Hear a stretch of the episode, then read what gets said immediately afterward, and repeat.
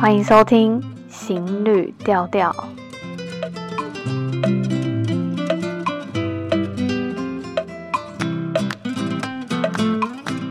Hello，大家好，我是小。相信有蛮多人有发现，我前阵子有去。东京，你就终于可以开始去旅行了。可是为什么会选择东京呢？我本来是想要比较有挑战性的，或者是没有去过的国家。然后当时本来还想说要去非洲，但是发现机票真的蛮不便宜的。所以如果只是去十天左右的话，嗯，蛮可惜的，所以未来未来一定会要去。原本我也很想要去一个印度一个十二月的祭典，那个真的我这几年就一直蛮想要去的。然后想说，哎，终于可以就是年底去了。可是机票也不便宜耶。然后就是我觉得好像疫情后的机票真的蛮多，价格大概是比之前多了两三成吗？还是零点五倍？然后因为那个地方也没有很好到达，它在山区，所以。所以可能会有一半的时间都在通车啊，所以我就想说，那未来如果能去再长途一点的话，就可以再去。然后我就找找找，因为很想要去一些祭典，因为发现有蛮多世界上有蛮多的祭典都因为疫情停了两三年的时间，然后终于大家都可以复苏了，所以就找祭典可以去参加的。然后就发现哦，日本有一个诶，而且它比较靠近东京，就很随性的。想说来找一下机票好了，然后我就看到蛮便宜的机票，来回含行李二十三公斤，不到九千台币吧，八千多。然后所以我我就我就买了，就成型了这个东京行。东京相对来说就是一个非常舒适的一个旅行地，就是不算是一个会需要非常多挑战的地方。所以我就想说，哎，怎么样可以创造比较特别的回忆呢？那我也想到之前有一个听众有留言给我过的，他好像住在东京，所以我就在出发前问他说，他现在还住在东京吗？然后愿不愿意接受采访这样，然后他就答应了，所以就成为了我们这一集的来宾。他是中国人，嗯，他不是小粉红，所以我们相对来说，我们聊到的内容有一些对中共政府来说可能。可能会有点敏感，为了保护他，还是不要去透露他的名字好了。所以呢，我就把他的名字称为章鱼烧。嗯，里面称呼到的名字我都有剪掉，所以后来才想到，就是还是要保护他的安全。其实这件事就有点搞笑，但是又觉得觉得希望有一天可以不需要这样子，就让台湾人可以随时的恶搞我们的政治人物，然后骂总统都没有关系。就希望有一天可以到达那个程度吧。可是在这之前，非有非常多的方向需要去努力。那我们内容也有聊到。白纸运动、白纸革命，但嗯，现在来看，就是大家都会说，其实它没有到一个革命的等级啦，就是可以说是白纸运动。所以大家如果后面有听到白纸革命啊等等，就略过没有关系。我在日本的时候，其实是刚发生嗯新疆火灾，白纸运动也是刚开始，就是刚好我在日本的时候就发生这件事情，然后海外也有一些声音跟声援，所以我那时候也有去到。现场，可是我去到现场不是那种就是会有人讲话的。我刚好去的那一场是祈福会，嗯，但是我如果就只站在那边，我看大家举着白纸跟地下一些标语跟蜡烛，我觉得蛮可惜的。所以我后来有在我的 Instagram 上面直播，然后去采访现场的人。那我觉得现场的声音还蛮重要的，因为有时候我们只是看到网络上，或者是我们看到那些我们已经习以为常的那些声音。那我觉得到现场去亲自的聊，那种感觉很不一样。然后也才发现，就是我应该有采访了十个人左右吧，就有聊和我聊聊的人，应该有十个人左右。但是我发现大概就只有一两个是那种因为疫情之后的一些困难跟痛苦，才对于这件事情想要出来发声。但是我发现大部分的人是在这之前已经蛮透彻的了解中国政府在做的一些事情，跟一些嗯，对，相信大家都知道，所以我觉得那一场聊天还蛮特别。这一次的来宾，我聊的内容我也很喜欢，就我们聊到他的成长历程，怎么去让他对于一些东西有一些反思。然后说到章鱼烧，我其实蛮喜欢吃章鱼烧的，台湾的章鱼烧其实算蛮好吃的。那我觉得大家如果有机会去到南部，比如说高雄、台南，就是真的一定要吃一下章鱼烧，因为便宜又好吃，然后还有超多口味的。就以前在高雄的时候，就觉得天哪，那简直就是宠坏人家。就我觉得南部真是一个好地方。嗯，然后以前去日本的时候，我就想说，日本的章鱼烧应该就就是比台湾好吃吧。可是没有想到，它其实很难去评断说到底两个哪一个比较好吃，因为我发现它的口感是完全不一样的。可是就是都好吃，对我来说，台湾的比较外酥，里面比较扎实，可是日本的是外面也算是蛮香的，可是它。好像不会到酥，然后它里面比较湿软，所以你如果过一下才吃，它可能就会凹下去，然后湿湿软软的这样子。可它在热的时候也是很好吃，但要小心烫到。但是我这次去东京，因为我之前去的是大阪，吃到章鱼烧吧，就是都蛮好吃的。可是，在东京真的就蛮不一样的。然后在东京，我还没有吃到那种真的很，就吃起来会觉得。哦，我觉得好吃到你还想要再来这一家吃的，我还没有吃到诶、所以如果大家有推荐在东京附近好吃的章鱼烧店，可以留言给我。我真的蛮希望，就有一天如果还有机会去东京，我可以吃好吃的章鱼烧。这一集就蛮开心，可以和听众聊聊天。如果大家未来希望被我采访的话，就可以三不五时的多多来按赞，然后如果你的社群账号是公开的话，就如果有个缘分的话，我如果有点回去看，然后觉得好像可以找你聊聊的话，可能有机会去到你所待的国家，就可以来和你聊聊天。好，那我们这一集继续听下去喽。哦，突然想到，如果要在异国去找采访，有一个难处就是地点。我那时候在找 hostel 的时候，因为我是一个人去嘛，然后在找 hostel 的时候，就发现好难找哦，因为大部分的东京 hostel 它几乎都是大部分 hostel 就是会有一个公共的空间嘛，然后蛮多正常来说应该就只是一个开放的地方。可是我发现东京可能因为租金啊，就是蛮多，他们那种公共空间可能都是咖啡厅跟酒吧，嗯，然后是开放外面的，所以相对来说会比较嘈杂。然后我那时候找了超久的，就因为真的几乎都会是那样子，然后找了超久，好不容易找到一间，它的一楼没有酒吧的，然后就感觉就是都是给那种嗯需要工作啊等等的一个空间，然后就哦好就它了。结果去到现场呢，就发现它还是有酒吧，然后才开张几天吧，就很凑巧。可是也很幸运的是，因为它有顶楼，呃，开放式的顶楼可以上去。因为天气非常冷，所以几乎没有人上去，所 以它就是一个很好的空间，所以就让我们在室外可以露营。就是那个开放空间，还是周围邻居啊，或者是一些救护车的声音还是有，所以就请大家多多包涵喽。然后我只有带一支麦克风，嗯、呃，有的时候交换麦克风的时候，可能会有一些大小声的问题，就大家可以忍受一下喽。我们就继续听一下这一集精彩的内容。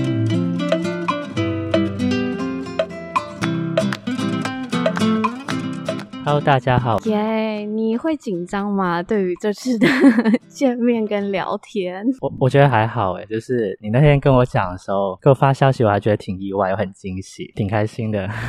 好耶，那所以我们现在在东京，然后是一个很特别的空间，第一次还在户外，然后第一次访谈听众。那我们就先来聊聊你好了，你在东京几年了？我是二零一八年的时候来东京，然后一直在这边上学，然后现在在读研究所这样子。你是之前就已经有自己学日文吗？还是科系相关？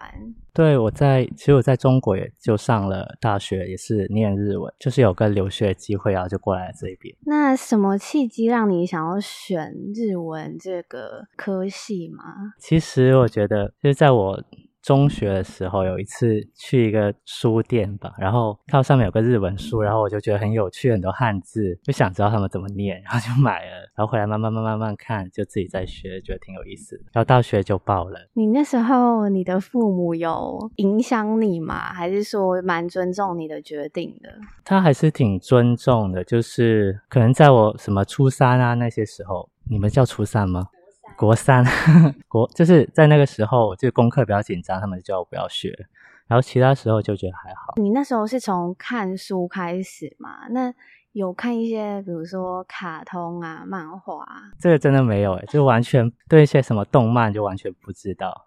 就单纯觉得日语很有趣啊，就学。那我们就来问问看关于生活好了，因为你在东京也算是生活了四年左右嘛。刚来的时候有觉得什么是让你觉得比较有挑战，或者是比较不习惯的地方吗？觉得不习惯，可能还是饮食不习惯吧。就如果你是来旅行，你会觉得日本东西还挺好吃的，但是就是刚来那段时间，呃，我不知道你们台湾的饮食是怎么样，反正。我作为一个就是广东人来说，就是吃饭就一定会有一个青菜嘛。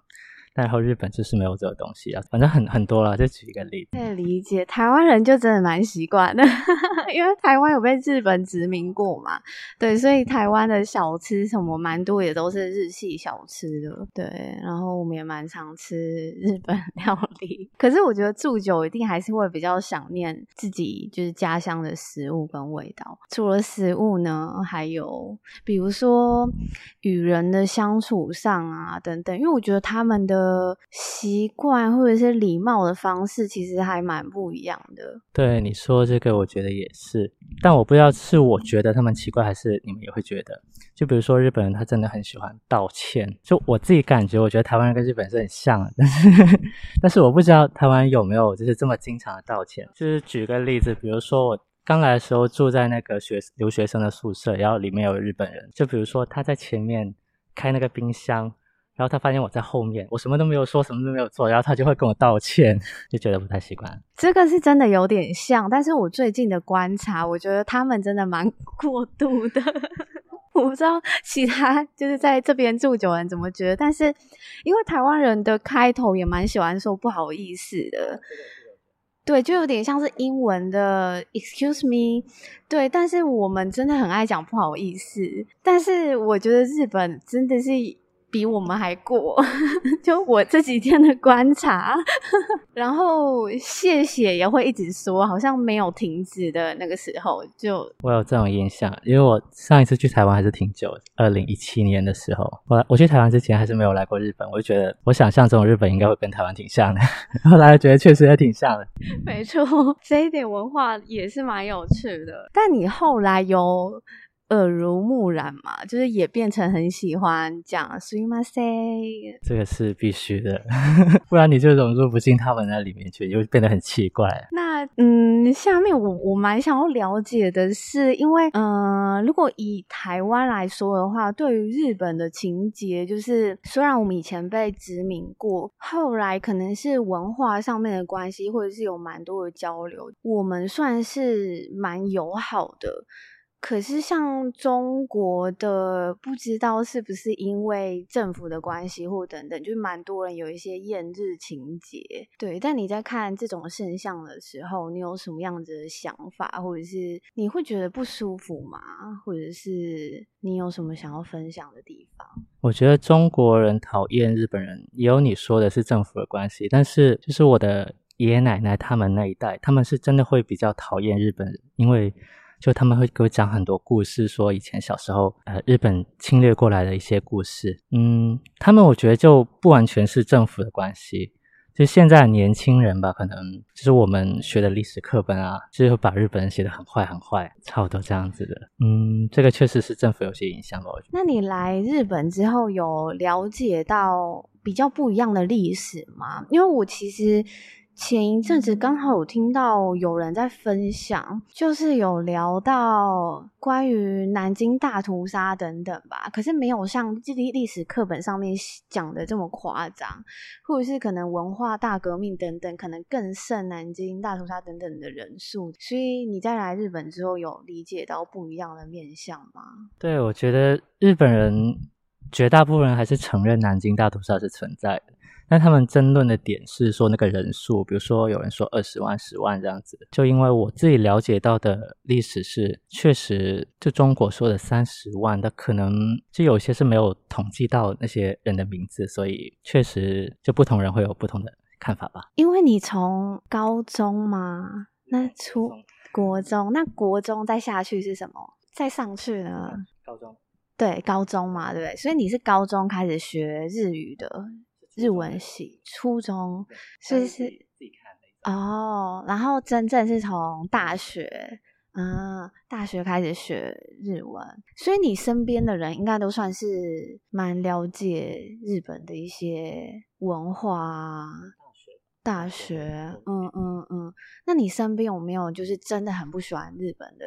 朋友真的很不喜欢日本的朋友，有多不喜欢？比如说，我有看到有些人可能日本的首相离世会非常的开心，或者是日本发生一些重大的灾难会很开心这一种。哦，这种言论是在那种，比如像像微博啊，那那些社交软体上面看到会比较多。但是，就你身边的人这样讲，好像我感觉是比较小，比较少一点。就你身边，其实还是会有价值观相似的。就如果比较那一种人，应该也不会比较不会是你的朋友，是这样说吗？有可能吧，有可能吧。对，好好，那那我来随便插一题好了，就是你当初是怎么发现这一档节目的啊？其实就是我去年嘛。因为有一段时间就是有点生病了，然后一直在吃药，就会经常想找一些 podcast，继续听一些 podcast 的节目，然后觉得你这个节目是最让人安静的，然后就一直在听。然后后来就关注你的 IG 这样。但是你当时是怎么发现的吗？就是搜寻关键字吗？或是在哪里看到有人分享？我这个好像没有什么印象了耶，感觉是随便点着点着就点到了。第一次听是从第一集开始吗？还是你是从中间？可能我做到哪一集的时候你开始听的？应该是中间，是第一集是后面才回去听的。你记得第一次听到是哪一集吗？这是大考验。我其实最有印象还是就是中国跟澳洲的那一集，那一集的什么？那一集其实 有一点紧张哎，我那时候想到说，哦，有有中国人听到那一集，我就觉得呃紧张一下。那你对于那一集有什么就是比较有印象的部分吗？嗯，我觉得最有印象还是你们说那些就是。中国人会一定要指正你们是台湾跟大陆，不是台湾跟中国。对，然后你是从什么时候开始对于就是有了解到这一部分？因为真的蛮多人就是直接很自然的，就是说哦，我们是大陆人，然后对，然后你你不要讲中国，对，所以你是什么契机，就是有机会了解到这部分？对，我觉得我认识台湾的。对台湾的第一印象嘛，就从很小的时候，是我妈妈她有一个叔叔，当年被国民党抓过去当兵了，然后就跟着蒋介石一起去了台湾那一边。然后后来他九零年代的时候吧，他听说他回来过一次，后来也写信回来过，就是知道他们的那个信纸就是竖着写的，然后写的是繁体字，然后对我们来说就觉得就是很很古典。很很传统那样子，觉得很有意思，就是对台湾的第一印象。你有记得信件的内容写什么吗？好像都是一些日常的问候那样子。然后听我妈妈说，当年就是她的叔叔还寄了一些美金过来给他们。对，你妈妈跟那是叔叔吗？你妈妈的叔叔没有被抓去打仗的时候，你妈妈已经出生了吗？还没，对不对？所以她其实对叔叔是完全不了解的。那。就是因为那封信嘛，所以你可能了解到一些，但是对，但是你是什么契机，就是开始了解相关的历史背景啊等等的。就是我在初中的时候吧，看过一部大陆他会卖那种盗版的碟，然后那个碟它是台湾做的嘛，讲的是可能是感觉感觉是很古老的一个碟，它讲的是就是国民党抗日的一些东西。然后有一次买回来，我才知道说，嗯，原来抗日战争是国民党打的，然后原来共产党就没有怎么参加，但是我们的课本就对共产党打仗就写得很丰富，然后国民党的对有一个最有意思的是，我当时很气愤的一点是，他想讲到共产党的时候，他一定会讲八路军或者新四军，但是如果是国民党打战争，他就会写成中国军队。他不会写国军或者什么国民党军，他就不会这样子，就是你弱化你那个意思。哦，你提到这个很很有趣诶，对，就好像现在在中国的新闻都一定要冠一个，就关于台湾的新闻都一定要冠中国台湾，类似这个意思。但是你那时候有，就是你那时候看到关于抗日的纪录片，可是你那时候有。因为你是第一次看到嘛，可是你那时候有怀疑过吗？因为跟你原本教科书是完全不一样的。其实我刚看那个纪录片的时候，我还挺小，其实刚上初中的时候吧，所以我还没有完全接受他的教育之前，我就看了这一个，然后就在脑海里面留了个印象，就知道有这样一回事。所以你在后来就是被。有机会被洗脑之后，还是有一些独立的记忆在你的脑海里。对，因为因为历史课的话，我们是初中、国中的时候才有嘛。就我在这之前，我已经看了这个，就对这个有印象。然后后面那些学校上的课，我就会。带着一种怀疑的心心态去听，就是这样子。那你是不是有叛逆的因子？叛逆的因子就是有点小叛逆，就是不是那种别人教你什么你就会接受的，就是你还是有一点。可能确实吧，就是那时候初中就十三、十四岁的时候，确实不是比较中二嘛，可能也有这个因素在里面。我还。就是现在想起来很好笑一点，就是当时会跟那个历史老师吵架，说为什么要说中国军队就不说国民党军队，就觉得很好笑。你你刚好提到，因为刚刚讲到这，我也想问你说，那 你在初中之后，你上历史不会觉得就是想要跟老师询问吗？那你你刚刚提到嘛，那老师怎么回答你吗？他好像没有怎么理我了，就是没有什么印象。嗯，但。比较有争议的，就是比较有争议的，就只是抗日战争这些而已。包括如果说古代史啊，那就还好。然后如果说现代史，就是中华人民共和国之后的历史的话，那是 在中国大陆是无从考证，就看不到很多东西。所以那些我就没有什么感觉，当时没有什么感觉。所以你最有印象的就是抗日这个部分。那你那时候你有和同学分享吗？或者是？有和家人讨论过吗？有吧，也有说过一些，有些同学也是知道的。其实我觉得中国很多人，会有相当一部分人吧，他是比较清楚，只是你们看不到他的声音，他也不会说出来。但你真的去到他们身边，你就知道他们是这样想的。对，可是也好难，好像把这些人的声音真正的抓出来，因为在里面是封闭的嘛，然后也不太能说。对，但是你们是知道不能说的原因，是因为知道政府会打压，或者是还是老师的教育就是不希望你们去反抗教科书上面，或者是对于教科书上面的东西去提出质疑。嗯，怎么说呢？可能是觉得国家他不太喜欢你讲这些吧，就会有这个印象。那你有觉得中国比较偏南边的人比较自由派吗？好像有这样子的论点，但是你自己的感受或观察，就是你遇到不一样、不同乡的人，可能偏北偏南的。其实我觉得这个问题，我自己来回答可能。反而会有点偏颇，因为我认识的人，就是我身边人会比较多，我认识北方人其实比较少，嗯、呃，就是没办法，就整个中国这样来看，所以我觉得我身边什么人都有。那以你身边的观察好了，你觉得还是说你身边的人都还蛮自由派的，所以就是我觉得一半一半吧，都有这样。了解。那你会和比较偏政府的历史观点的人去聊相关的议题嘛，或者是就不会，就是比较会聊不同的生活其他方面，或者是有机会也是会聊一下，只是立场不一样。这不会，就是如果他们就你知道很粉红嘛。其实我也不怎么跟他们交朋友了，就知道打个招呼啊，你好，这样就好了。了解。那我觉得聊到这部分，我们可以来聊，就是最近的议题嘛，就这几天的，就是最近有发生了新疆火灾跟白纸革命嘛，然后。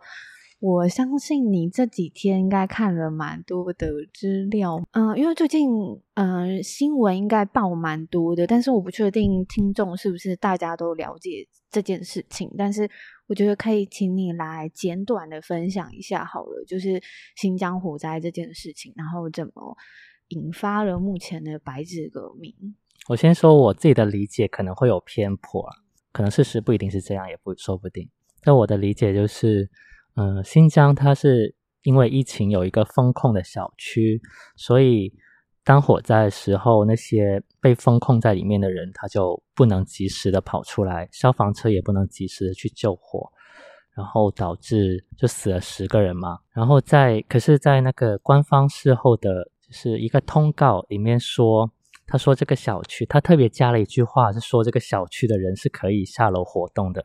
然后就是这一句话好像。让很多人就感到很生气，然后就开始不同地方就会有一种去悼念他们吧，然后悼念就慢慢慢慢变得，就有更多的诉求在里面。我理解的是这样子。这几天下来，很多的新闻，然后有什么样子的分享是你也想要分享给大家知道的吗？或者是你比较有体会，或者是新的发现？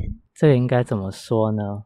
你想问的是，比如像什么样的？因为其实像就是台湾之前有三一八学运的时候，对对对，太阳花。然后其实，在那之前，我不算关注非常多的政治，或者是我对于台湾的很多就是关于台湾为什么可以走到这么的言论自由等等，其实。我对于这样子的背景故事我是不太了解的，然后是发生学运之后，然后很多人就分享不一样的故事，或者是因为其实当时国民党其实也封锁了很多的讯息，对，然后那些可能都是独立书籍等等才可以看见的，所以其实，在学运期间，我可以学到蛮多，就是我以往没有认识到的历史，然后所以我觉得在这几天应该有蛮多人分享不一样的讯息，或者是。当地的现场情况，然后你有没有是就是有些新闻或者是有些事件是你到这几天才有机会去看见它？其实怎么说呢？就像你说的，你在通过那个学运了解了很多不了解的事情。而对于我来说的话，我可能是来到日本之后，我是一八年来嘛，然后一九年香港不是发生了很大的事情嘛，其实我是通过那一件事情了解了很多东西。嗯，然后这一次的话，我其实挺惊讶的。我感觉他们，嗯，能在那里喊出那样的口号，我觉得他们挺勇敢的。我也有这样的感觉，因为我那时候有分享，就是 Clubhouse 上面的直播嘛。那时候我有点不敢相信，因为我原本想说，可能就是有一些人在海外的直播分享等等，然后我没有想到是在现场。然后我听到。很及时的东西，我很怕他被抓走。好几次他都差点被就是便衣警察抓走。我就觉得为什么在那样子的体制下面非常勇敢，因为嗯，跟台湾有一点不一样。然后我觉得香港也是不太一样，因为香港现在也是不太能做议题或者是抗议运动等等。对，但是。嗯，台湾的时候，台湾如果学运的时候，我们都可以在抗议的期间，甚至做很多的学术交流或分享等等。我觉得这是蛮不一样的，那个勇敢程度也很不一样。那你有朋友或者是以前的同学在现场的吗？或者是他们有以什么样子的方式在分享吗？就是不在国外。我自己看到的来说，在国内的一些人有很多，有几种不同的类型啊。有一种类型就是就是非常站在那个政府的那一边，然后有一种类型呢，他是认为这样政策应该修改。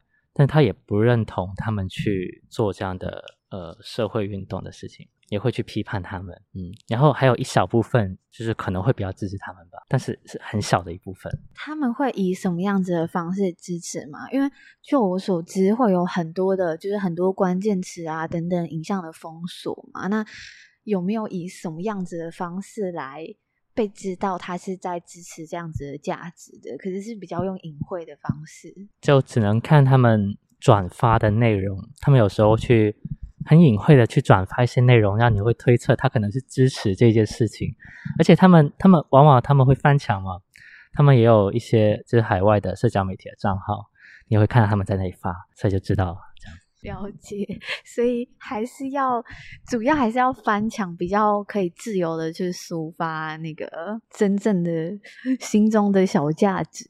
那最近东京有一些相关的活动吗？对，据我所知，好像今晚有一个在新宿车站那边。前几天有嘛，就是比较激烈的时候，好像上海、北京那些开始的时候，好像也有嘛，对不对？对，好像也是在车站那一边，在一个车站的就车站的里面那个。然后我这两天还看到个新闻，说有些人跑到大使馆那边去，但是人比较少，没有欧美那些那么多。哎，我在想，就是去大使馆抗议，或者是。有机会发生什么事情吗？因为前一阵子有人在英国吗？还是对，然后被打嘛？诶，那好像是香港，香港人。对对对，那我不知道这样会不会有相关的危险。其实，与其怕就是现场被他打，我觉得更让人害怕的是秋后算账。每个人就是每个中国人都会有一种恐惧，果然是我没有想到的面相。对，然后因为我也有看到有人的标语，就是讲。不不秋后算账啊！等等，知道这是不可能的吗？那怎么办？你你的家人在中国吗？还是也在国外？在中国，嗯，那他们有聊这件事情吗？没有，没有，这是完全没有。我家是那种不太会说这种事情的人。你也可以说他们很小心，反正也可以说他们很胆小，反正各种说。目前的，就是比如说广东那边等等，最近还有在封城吗？因为最近好像上海等等都还是一直有在封城。嗯，就是今天刚来的时候，下午吧，好像广州它解封了，好像全部都解封了，就是今天下午的新闻。嗯，但是解封之后，有些人好像就又开始过感恩节了，所以。应该就是解封的地方，可能对于这件事情应该就比较没那么关注，或者是对吧？可能有相当一部分人还是觉得只要有饭吃，能出门就好了，这也是没有办法的事情。对，我前几天在听就是直播上面的人的分享，然后我我听到有人在分享说，嗯，其实。大家可能就算嗯、呃、有参加白纸革命的人好了，可是大家的诉求可能都不太一样。有些人可能就只是诉求不要封城，有些人是诉求要有言论自由，有些人是诉求不要再做核酸。对，所以你对于白纸革命，你有什么样子的想法吗？或者是你有怀抱什么希望？嗯，什么希望？其实我是。不太乐观的觉得这个，嗯，他可能不一定会很快的有什么很好的结果。但我觉得就可以引用之前香港人他们经常说的一句话，就是说不割席嘛。就无论你是什么观点，只要你去，呃，把你想的说出来，那就是一件好事。我觉得没错，因为真的会有不同的观点。然后我觉得大家如果就是只是觉得大家都要成为。同一个观点的话，那就很难，就是一起前行。其实我我前几天我就在找，哎，东京有什么有人在发声吗？然后我看到想说，天哪，这是我们要聊的时间呢，还是还是我们转移阵地？你看到的时候有这个想法吗？呃，对，我也是，就跟你约好时间之后才看到，就觉得没关系。我觉得以后还有就 OK。好，那我先 感动一下，因为其实我就想说，我们我们要改时间吗？可是我又觉得，如果改时间就很还蛮难在。然后，对，虽然也蛮想去看看，就是实际的，就是大家的想法是什么样。你的同学有中国人吗？还是都是日本人？啊，有了，有相当一部分是中国人了。有去参加活动吗？在新宿车站啊，我知道的是有的，对，他们有去，有跟我讲，有邀请你吗？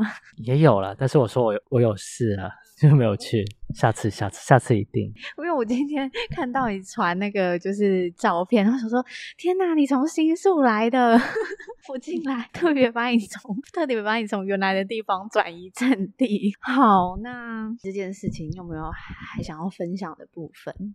其实我觉得就还是看了挺难过的，嗯。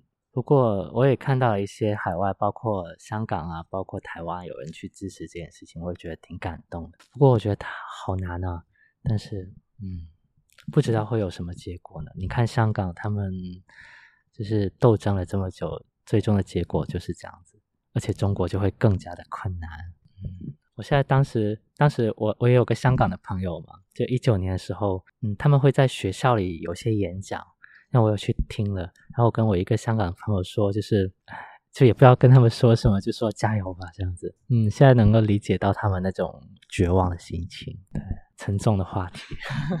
没错，其实当时我没有想到香港的运动会是这样子结束，诶，因为我觉得我们好像就是我当时还就是好像低估了中国政府想要。掌控。你对于香港运动的尾声，你有什么想法吗？还是你原本他们在分享的时候有感觉到不太乐观？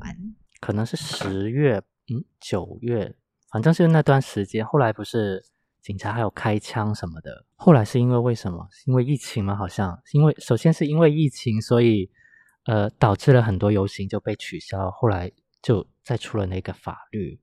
好像是这样子吧？好像在疫情之前有先出了一个蒙面法，对，规定他们不可以蒙面，可是就偏偏遇上疫情，所以大家还是要戴口罩。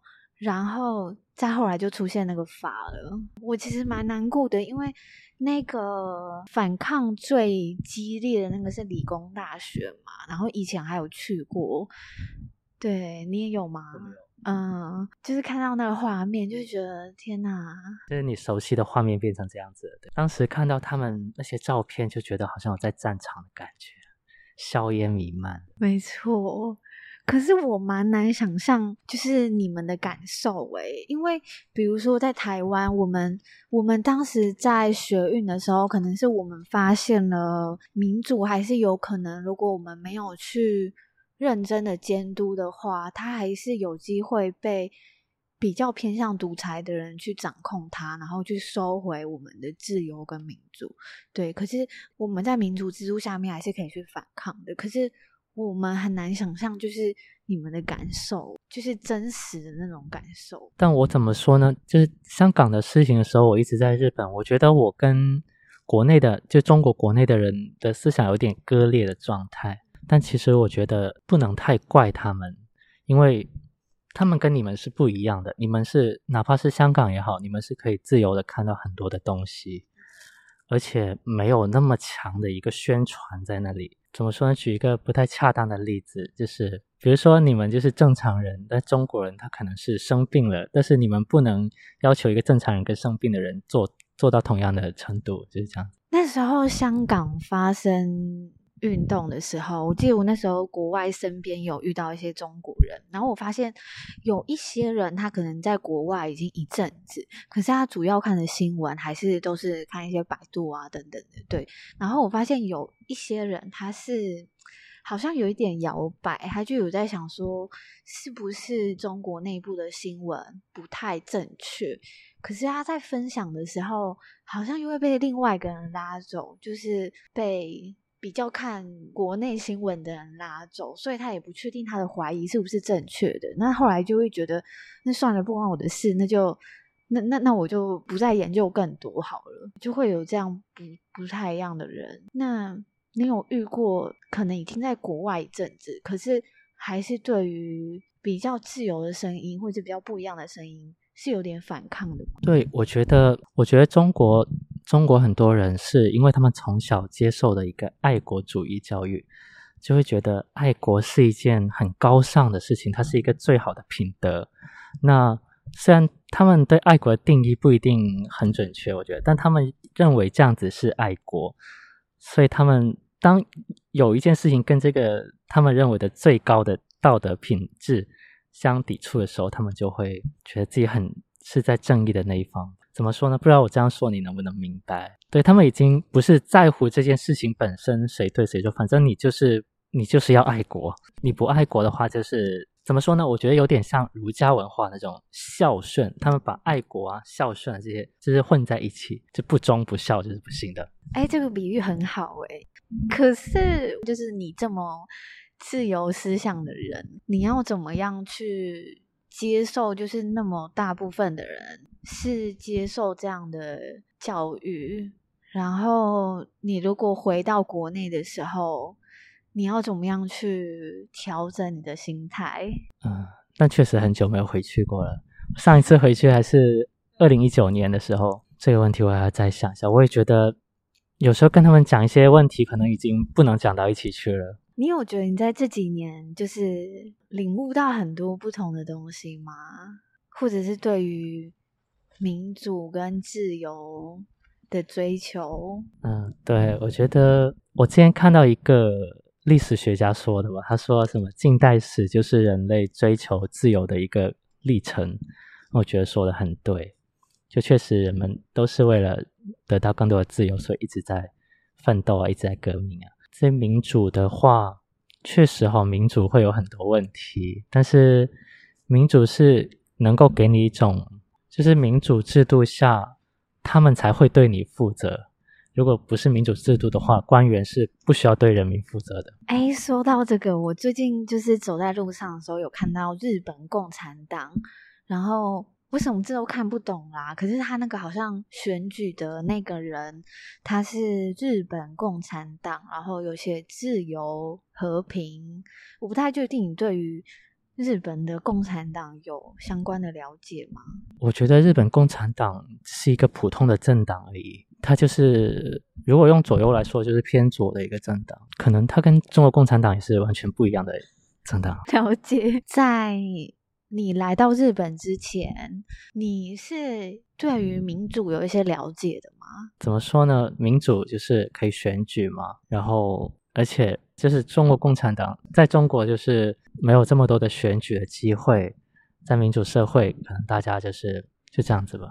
但是我有遇过中国人，他跟我说，我们中国也可以选举。他说，比如说他们的什么乡里还是什么也有投票，然后我们的那个 什么代表大会 也有选举啊。那这个也选过啊，就是在大学的时候，可能每个在中国读大学人都会有这样的一次机会，就他会叫你。去排队，然后给你发一个选票，叫你选谁，然后打个勾，然后放到里面去，你就投了票了。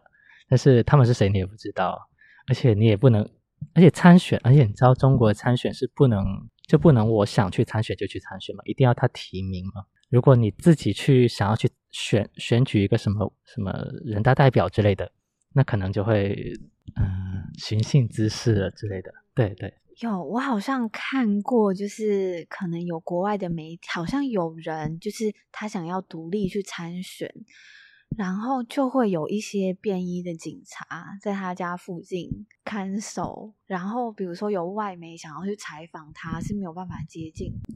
对，我也听到是这样子。然后你刚刚有说到你们大学有那个选举嘛？那那个是什么选举嘛？学生会的？嗯，不是学生会的，是。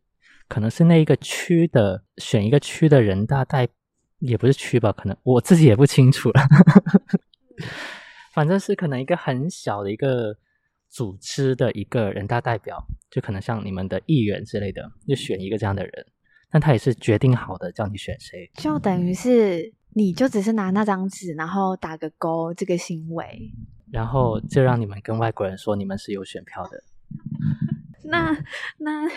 那你那时候在做这件事情的时候，你有觉得你是在参与一个民主的行为吗？嗯，没有这种概念了，就是只是他叫叫我做了一个像功课这样吧。就好像好像香港一样，就是香港的特首好像也是要被指派的吗？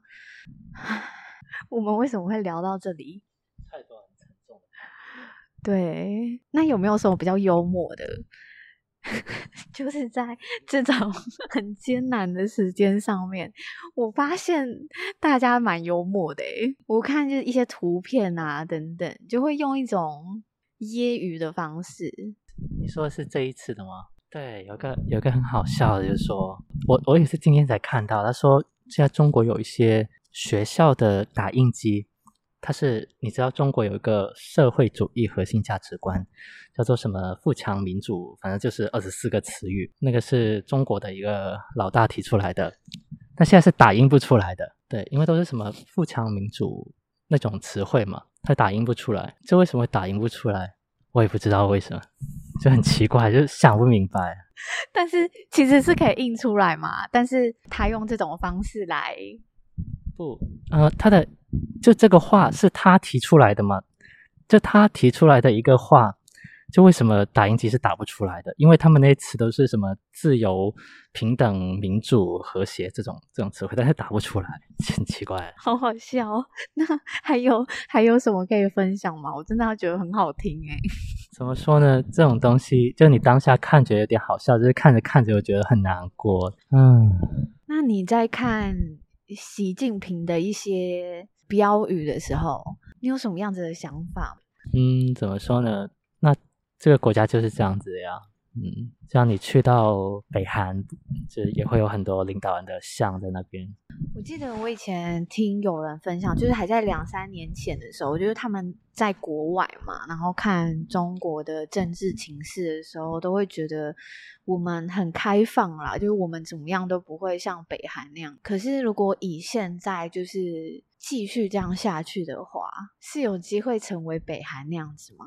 觉得是有可能啦，主要是。他们长期就看不到外面的东西，嗯，信息、讯息，你们你们叫讯息，我们叫信息，就是他们信息不对等嘛。我觉得信息的对等还是很重要。他们这个真的没有办法，所以很不乐观。对啊，我自己是觉得很不乐观。那怎么办？就没有就没有希望吗？对啊，这几天也是心情不太好。那怎么办？还是不要那里心情不好了。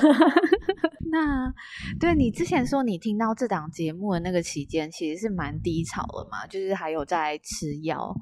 对，那后来你有比较走出来吗？对啊，有啊，就是吃药还吃了挺久的，吃了一年多吧。嗯，感觉因为我是在国内的时候一直都是跟家人住在一起，然后来到日本的时候是第一。第一次离开家这么远，然后自己一个人住，有很多的人际关系啊，还有不习惯啊。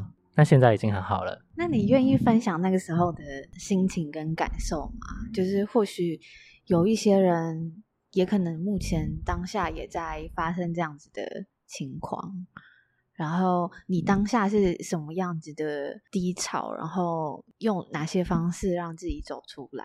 我当时就是。有一段时间会觉得走路很没有力气，包括洗澡啊、呃做饭啊、吃饭啊这些日常生活的事情，就觉得很没有力气做，就很容易在外面就会蹲下来。然后我有一天就发觉自己可能真的有点不太对劲了，就去医院看了。就医生叫我一直吃药，但是要坚持吃，吃了一年多之后，慢慢慢慢减药量就可以了。我觉得最重要的是还是去就医了，就不要去抵抗这件事情。就不会觉得我吃这个药好像我是一个神经病啊，是一个奇怪的人，嗯，就像感冒发烧一样就好了。比如说在台湾好像算是精神科嘛，那在日本的汉字是什么吗？也是精神？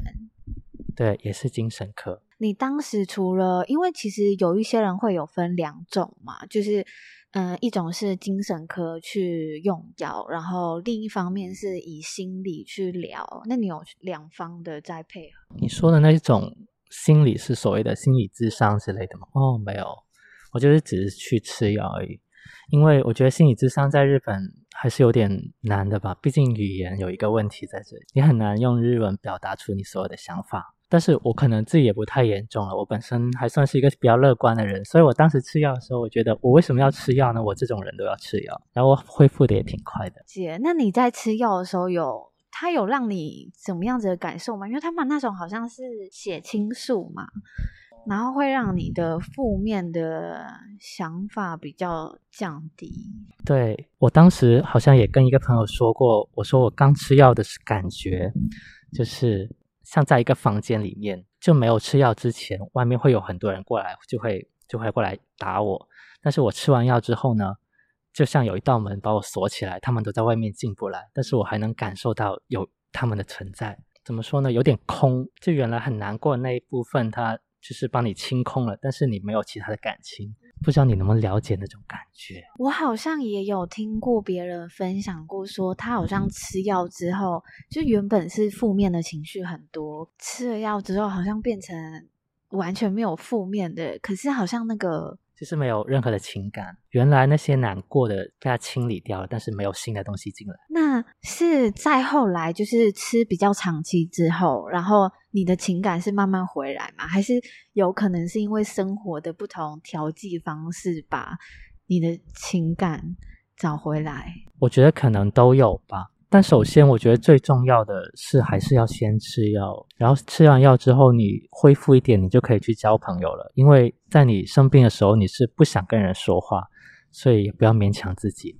你当时有身边的朋友或家人知道你在用药吗？或者是你当时的情况？在日本有一个就是也是中国人的朋友，就有跟他讲，但是家人的话就没有跟他们讲了，怕他们担心，对不对？对，而且也一直回不去嘛。那他有怎么样陪伴你吗？还是就是变成他是你的一个出口，就至少有一个人知道你的情况？他也没有怎么陪伴我了，只是做一个听我讲话的人吧。嗯，然后自己慢慢吃药，自己慢慢就会变好了呀。你有兄弟姐妹吗？没有，所以真的没有，真的没有可以就是讲一些秘密的。那你有就是曾经希望自己有兄弟姐妹吗？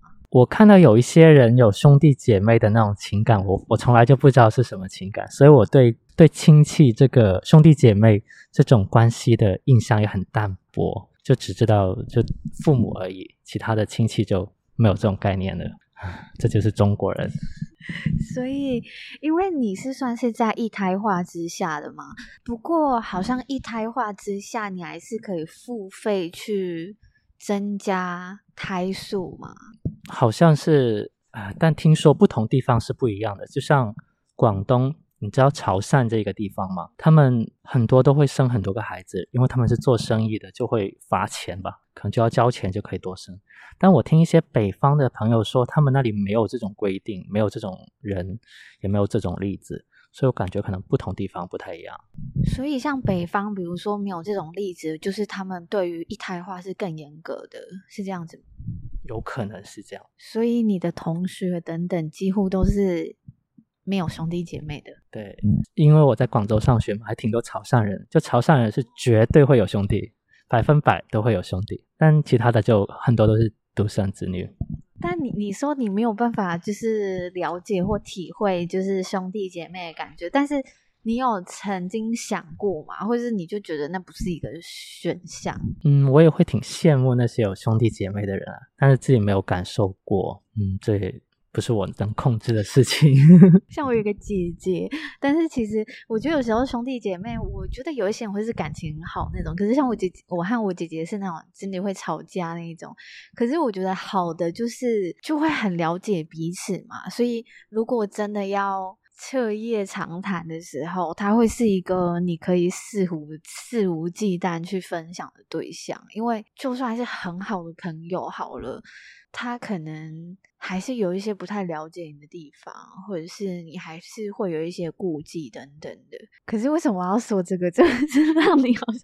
我觉得对，确实兄弟姐妹他有一个最重要一点，就是有很多重叠的那种岁月嘛，就一起长大，这是任何朋友都比不了的，挺羡慕的。然后还可以很了解父母，偷偷就是一起，对对对对对。那你有比较自由型的吗？就是以接近兄弟姐妹。有一个表哥，他是跟我同年的，比我大一个月，然后从小会一起玩。不过后来大家人生方向不太一样了，就没有什么联系了。所以你目前就没有可以很分享你的所有的那一种？真的是没有。好，你好好照顾自己哦。然后在国外真的很辛苦。那你现在在日本四年，就是如果因为你现在是在读研究所，对，预计什么时候会毕业吗？啊、嗯，因为他这个研究所他不是博士嘛，只是硕士而已，所以。应该还是比较好毕业的啊，后年毕业吧。毕业的话，大概就会回去了嘛？还是你有什么样子的计划？我觉得我应该不会回去。其实今年有一个特别现象，就是很多以前打算要毕业回去的人，在今年都改变了主意，就都在日本找工作了。我认识的人绝大部分都在日本。有，我有听说，好像几乎在国外的就几乎都不回去了，然后赶快找机会留下来。有听过润学吗？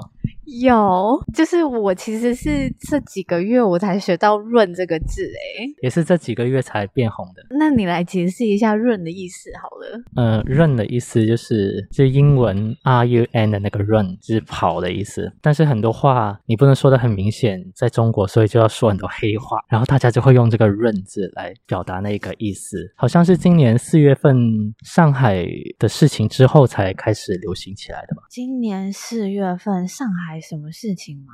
你们外国人确实 不太了解我们的事情哈。就是今年四月，上海它有封控了很长一段时间，出来了很多很让人难过的新闻，但那一次没有像这次这么严重了。哦，我好像想到，就是他们有做了一部影片，然后是上海的城市的景嘛，然后那一部影片后来也被封锁嘛，然后有人用 QR code 啊，用反转影片啊等等。是对，所以在那之后，“ 润”这个词就开始出来了。近期也蛮移民，好像也是一个搜寻量蛮大的关键词。对，当时好像做过调查，在上海的事情之后，就中国的百度上面，这移民这一个搜索量就立刻爆发性上升。那他有？爆发性的把它下架吗？可能他也想吧，但是 好像没有做到就是了。好，那就祝福你毕业之后可以有机会润。好的，谢谢。那最后还有没有什么想要分享的呢？以上我们聊到的内容，嗯。其实想问一下 Shell，就是你对中国人的印象是什么？这个问题好像有点太大了哈，你就随便说就好了。我觉得很多元诶，嗯，就是在遇到中国人的时候，我会蛮，就是我不会去说出很多我真实的想法，或者是我甚至会。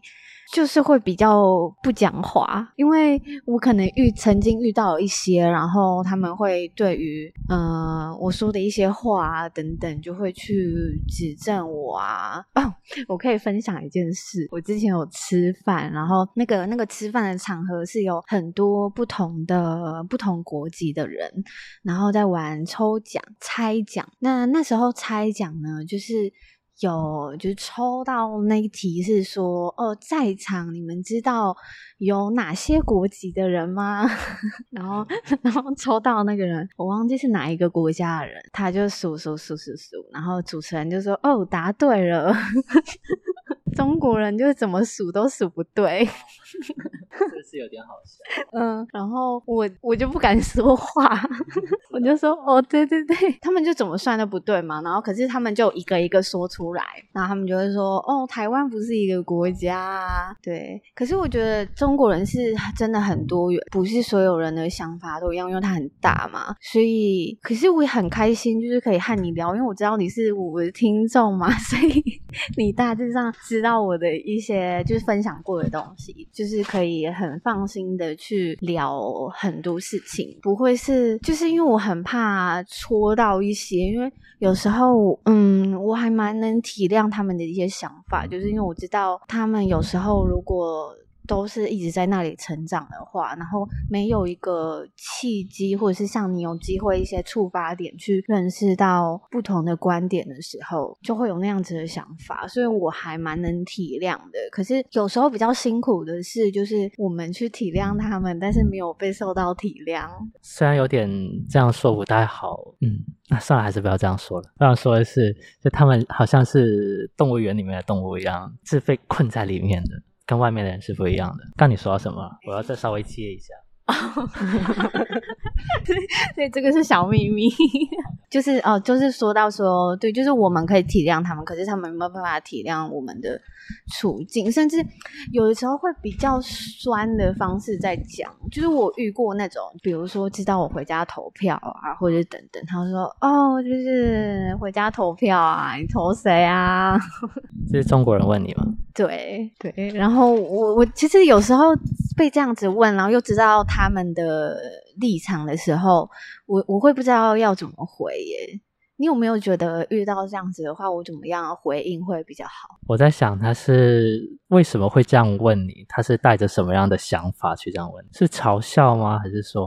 我我也不太能猜到他心里在想什么，可是他的语气是比较揶揄的那一种，对，就是哦，有有选举哦，那对对对，哦，很厉害啊，有选举哈，没错，就是这样子，那。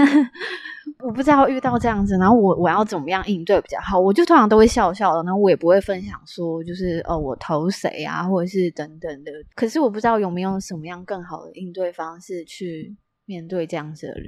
最好应对就是不要理他就好了。其实我觉得你们这样子做一些节目啊，偶尔会收到一些，你们是不是叫酸民？还叫还这样说吗？他们会就是会说一些让你觉得很难听的话。但你们要去这样子去接受，我觉得也是很不容易的，辛苦了。不会不会，我们还是可以理解的。所以今天其实聊了蛮多不乐观的事情，但是。我们还是要怀抱希望。那你觉得，我还是很想要听一些有希望的事情诶。那你对于白纸革命有没有什么小小的希望？我希望更多人能够真正的用脑子去想一想，不要被同样一种思维固定住了。我觉得这一次可能真的会有人，就他真的能够去动脑去想很多的事情。我觉得这是一件好事，哪怕没有那么快能得到结果，但是嗯，不着急嘛，慢慢来就好了。你身边有没有原本？就是不关注这类事情的，或者对于政府的立场或做法是从来不会去讨论的。但是这件事情之后，他愿意开始去关注他，就是可能在海外的人。对，我觉得确实是有的。嗯，我认识的一些中国人的同学，他们在几年前，他们也不关心政治，也可能也很讨厌台湾，就是觉得台湾一定要是一个地区。然后他们现在的想法好像有些改变。我有一个朋友，他跟我说，他说。他以前跟台湾同学的时候，一定要纠正他，他是不是一个国家？他是台湾跟大陆。他现在有点抱歉。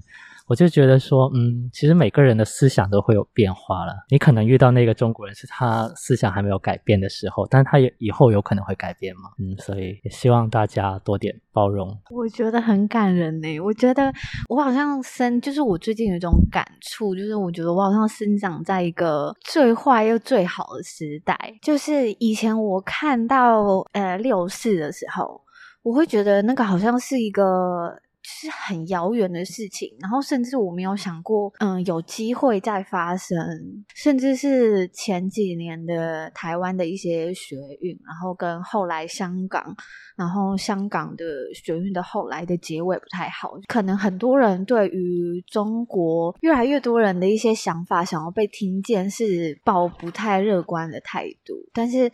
我觉得这个发生比我们想象中的还快耶，你觉得呢？我其实这次也挺惊讶，我没想到会发展成这个程度。我其实看到新疆火灾，然后他们站出来去，其实我我蛮惊讶的，因为其实，在疫情之前，香港呃新疆的管控就已经蛮严的嘛。对，然后我没有办法想象他们有办法再站出来耶。对，确实是，嗯，可能也是不一定是新疆。住在新疆的人站出来，有些其他城市，他们可能也就是被封控了很长一段时间，他们感同身受的话，他们也会站出来。这次就觉得也是在我的意料之外的，嗯。所以 这个就是也不能说它是一个好的发展，因为它算是一个悲剧去诞生出来的一个运动。我其实不太知道后来会什么样子。其实我最担心的是现在有机会去。说，可是我比较害怕的是之后开始，因为其实运动之后他们会用不同的手法嘛，就是最害怕的是他们开始去捣乱内部，就是他们会去分裂对于这种诉求的人，那这时候就会变得比较需要去担心。对，我觉得你说的这个确实是有可能发生的事情。嗯，但我觉得这样的一件事情能让很多人重新审视一下他的价值观，我觉得这可能是目前来说最大的一个帮助吧。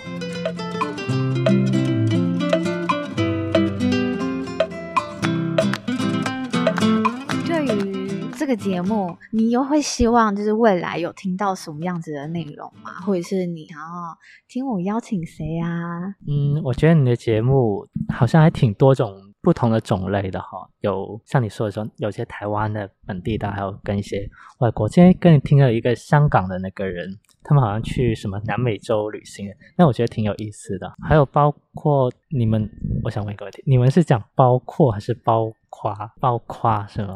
对，我会发现台湾人都会讲包括，就是包括有时候你。讲一下你自己的一些旅行的时候的想法，我觉得挺好的。刚刚听你的节目，觉得很安静，很喜欢。感谢，我觉得这一集应该也会蛮安静的，我还蛮喜欢这一次的。然后我突然想到一件事，就是因为你有分享你喜欢爱缪的，他的发音是爱缪吗？对，如果是日文的话是爱缪。OK，就是看到你是喜欢他的音乐嘛，然后我觉得你也可以来分享一下，因为我其实就是稍微有去了解一下，因为我对于日本的。呃，呃，歌手其实没有很多人认识，然后我就认识一下他，我发现哦，他是一个蛮棒的歌手。诶，你觉得他是什么样子的原因吸引你，然后你会喜欢他的音乐？我刚开始认识他的时候是在二零一七年，他有一首歌，他写的是一个跳楼的女生。是那个，他的歌名叫《你曾经活过》。嗯，那首歌不知道你有没有听过，你可以回去听一下。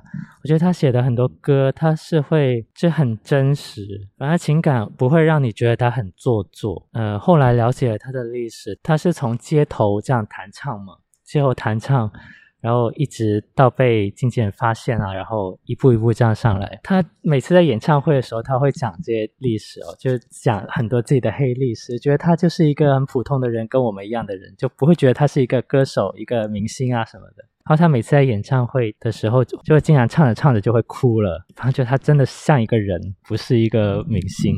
对，就是就我的了解，他不是像。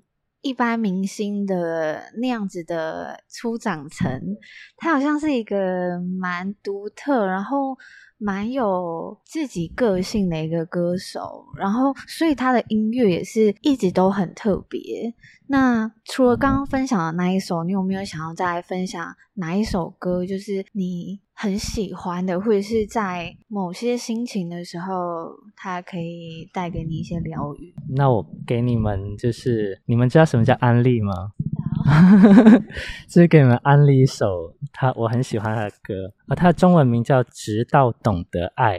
是爱を知るまでは，就是这首歌。嗯，他好像是在讲一个人追求，虽然他说的是爱了，但是包括你在追求理想的时候，你也会觉得能在这首歌里面找到共同感，找到那种共感。嗯，我记得他当时说这首歌是给所有 身处于不自信的人，是给他们一点鼓励这样子。所以当你遇到困难的时候，就可以去听一下哦。好，你觉得你是一个不太自信的人吗？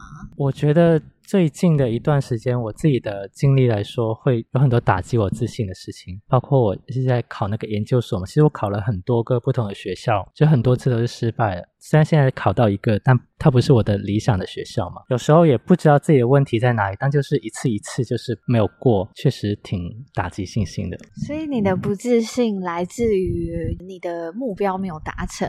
对，而且是别人可以，但是我没有做到的时候，我就觉得，但自己又找不到问题在哪里，所以就会非常打击信心。那我们来分享一段这一首歌的歌词好了，就是你刚刚说很适合不自信的时候。或者是等人听，对，我们来搜寻一下。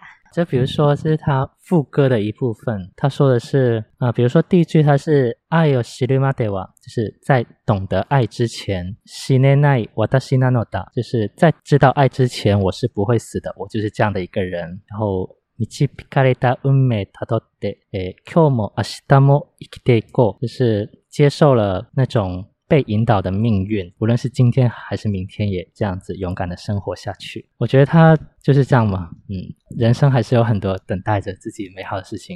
对，这个很适合想要结束生命的人。可能也是在一段时间里面挺适合我，所以我挺喜欢的。对，对，因为我发现这个感觉好像是就是失去爱，或者是对，然后他那一句里面好像会让我觉得，我好像我还没有在找到之前，我是不会离开的，是很相信会有好的东西在等着自己。好，希望有听众因为你的分享，然后爱上他。最后呢，有没有想要对节目的听众啊，或者是想要对这个节目，或者是我有什么话想说的？请继续保持下去。一定会听的。那我会更新太慢吗？还好啦，但是你已经说过你是这样的，所以习惯了没关系。感谢我，我有追一些节目，也更新很慢，然后我会不小心就是想要去刷一下它更新了没？你会有这样的行为吗？哎，但是我有听一个节目，他说他们刚开始做这个节目的时候会很热忱，但是更新到一段时间，他们就会就没有那个动力了。所以我觉得其实你也不用那么紧张了，你慢慢来就好了。如果你更新的太多，说不定你就也没有那种动力了。对，而且而且我觉得，嗯，你这个节目反正就是让人很舒服，所以做节目的人也可以舒服一点。感谢你，还是再问一个好了，就是因为我知道你也算是，你应该也是蛮喜。喜欢独旅的人嘛，对不对？就一个人旅行。对对。那你在东京有没有除了非常知名的一些景区之外，然后你去过觉得很世外桃源的地方，或者是蛮一个人旅行的时候，或者是有人想要旅行可以比较舒适的小地方，可以和我们推荐？哦，我想一下哈，如果看樱花的话呢，推荐一个看樱花很好的地方，就它不会像新宿御苑那种大公园，还有很多人坐在草坪那里面，它是一个在一个马路边，然后沿着一条路，前面是一个电车这样经过，这有一个人行道的一个桥，然后电车在下面经过，两边都是樱花树。这个地点呢，在在 JR 中野站北口出来直走，就是我所说的这一条路。如果有人有机会，就是春天能到东京来的话，可以去那边看一看樱花。好哦，然后因为我们现在应该算是要走进冬天嘛，对不对？好，那冬天呢？冬天其实东京好像没什么好玩的，因为它也不怎么下雪。冬天的话，富士山还挺不错的。富士山。啊，但那个好像挺有名的，就是右边右手边是一个塔，然后那边是富士山的那一个景点，好像也还挺有名的，大家应该都去过了。以后有新的再推荐给大家吧。好啊，你有新的再跟我说，然后我再邀你来聊天。好的，好的。愿意再接受采访吗？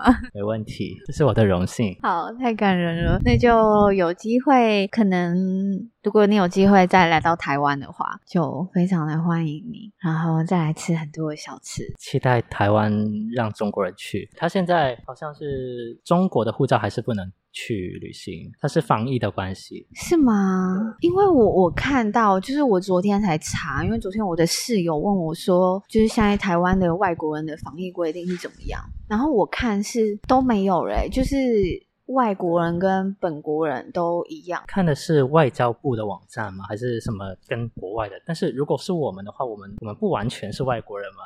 我们的资料会放在你们的那个什么内政部，它是属于内政部，理论上不是外国人，所以它还是有跟区别，就是大陆跟港澳跟国外，它是有三个不同的等级，但是等于又和我们台湾人不同。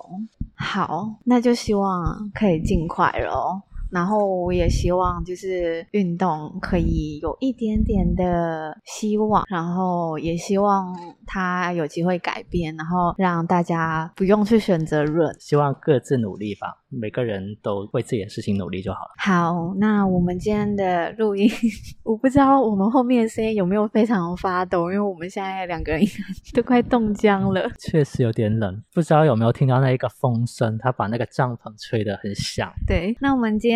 非常感谢分享，谢谢，拜拜。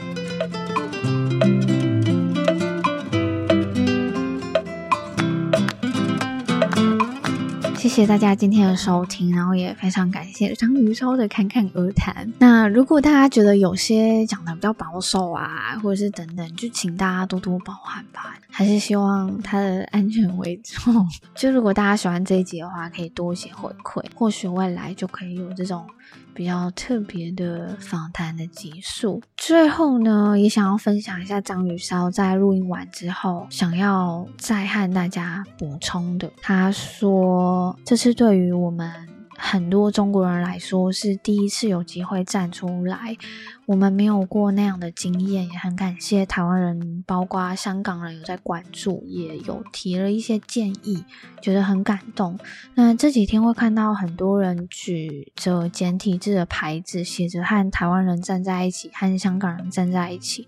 第一次觉得不同地方的人是可以拥有相同的价值观的，也觉得包括我自己在内，很多中国人都要学习怎么样当一个公民，也非常感谢。这次的录音让我能把一些话说出来，嗯，非常感谢。我觉得就像他在节目里面问到的一个问题，我觉得我也没有回答得很好，可是这一题也很难回答。就是对于中国人，就是中国人对你来说是什么样子的印象，真的蛮难回答的。